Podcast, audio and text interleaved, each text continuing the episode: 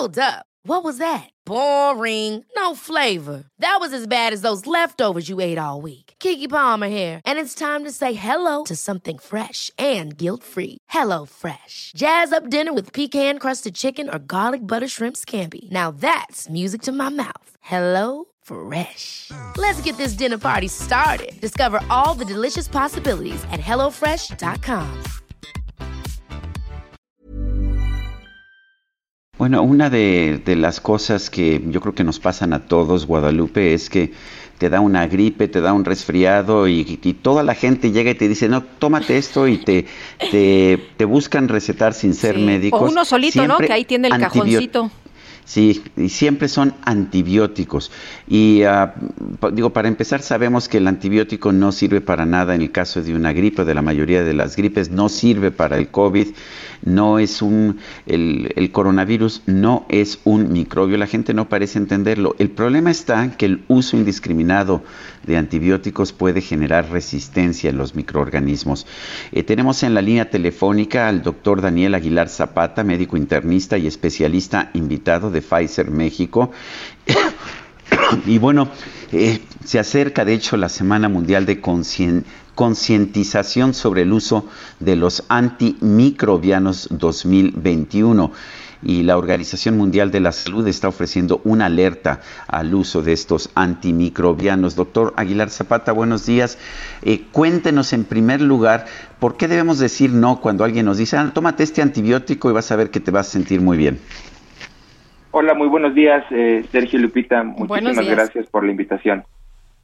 Eh, es importante eh, definitivamente que le tengamos que asegurarnos con nuestro médico que nuestro problema eh, infeccioso, principalmente una enfermedad respiratoria, eh, sí, sí, esté, sí esté condicionado por una bacteria, ¿no? El problema es que más del 90% en el mundo de las enfermedades respiratorias como una de las causas principales de infecciones son causadas por virus y lo hemos vivido incluso en el último año y medio con, con un nuevo virus llamado SARS-CoV-2, ¿no? Pero virus de influenza, catarro común, etcétera, creo que eh, eh, eso es lo que más participa y son enfermedades infecciosas que no requieren de antibióticos. Eh, doctor, acabo de leer hace unos momentos una información en la que se habla de que la siguiente pandemia ya ha empezado y que son las superbacterias. Es decir, tenemos que estar atentos, no andarnos autorrecetando porque si no, pues no vamos a, poder, ¿no? No vamos a poder combatir.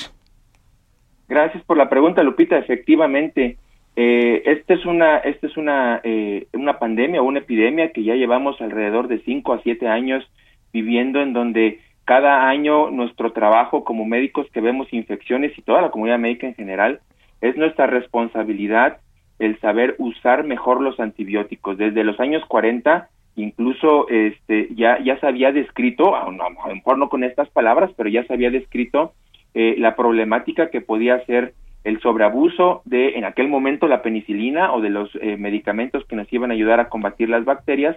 ¿Por qué? Porque mediante un mecanismo de adaptación y mediante un mecanismo de supervivencia las bacterias entonces se crean se han creado sus propios medios para defenderse. De quién de los antibióticos.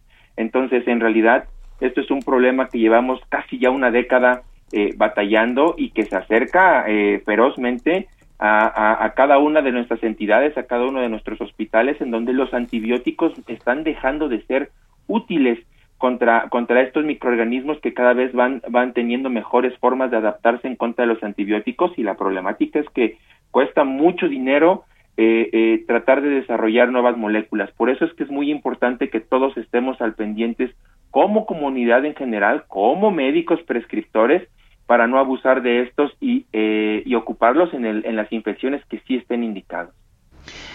¿Han ayudado las restricciones que se anunciaron a la venta de, de antibióticos en las farmacias? Por supuesto que sí, eh, Sergio. Eh, definitivamente, se, yo, yo recuerdo hace un par de años se cumplieron los primeros 10 años para que en nuestro país, por decreto oficial, no se vendieran antibióticos eh, eh, sin, sin una receta médica, ¿no? Esto definitivamente ha ayudado. El problema es que siempre encontramos la forma, y me refiero como sociedad en general, siempre encontramos la forma de que los, de, los dependientes de las farmacias nos puedan conseguir un antibiótico, ¿no?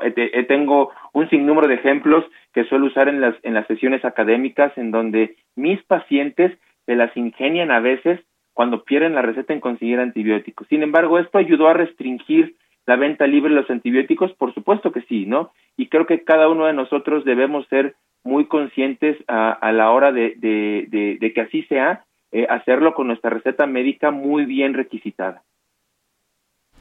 Pues Doctor Daniel Aguilar Zapata, médico internista, especialista invitado de Pfizer México, gracias por ayudarnos a entender este tema.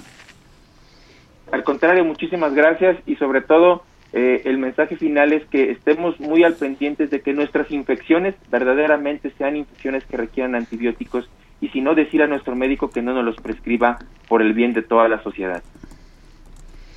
Muy bien, gracias doctor. Hasta luego, buen día. Buenos días.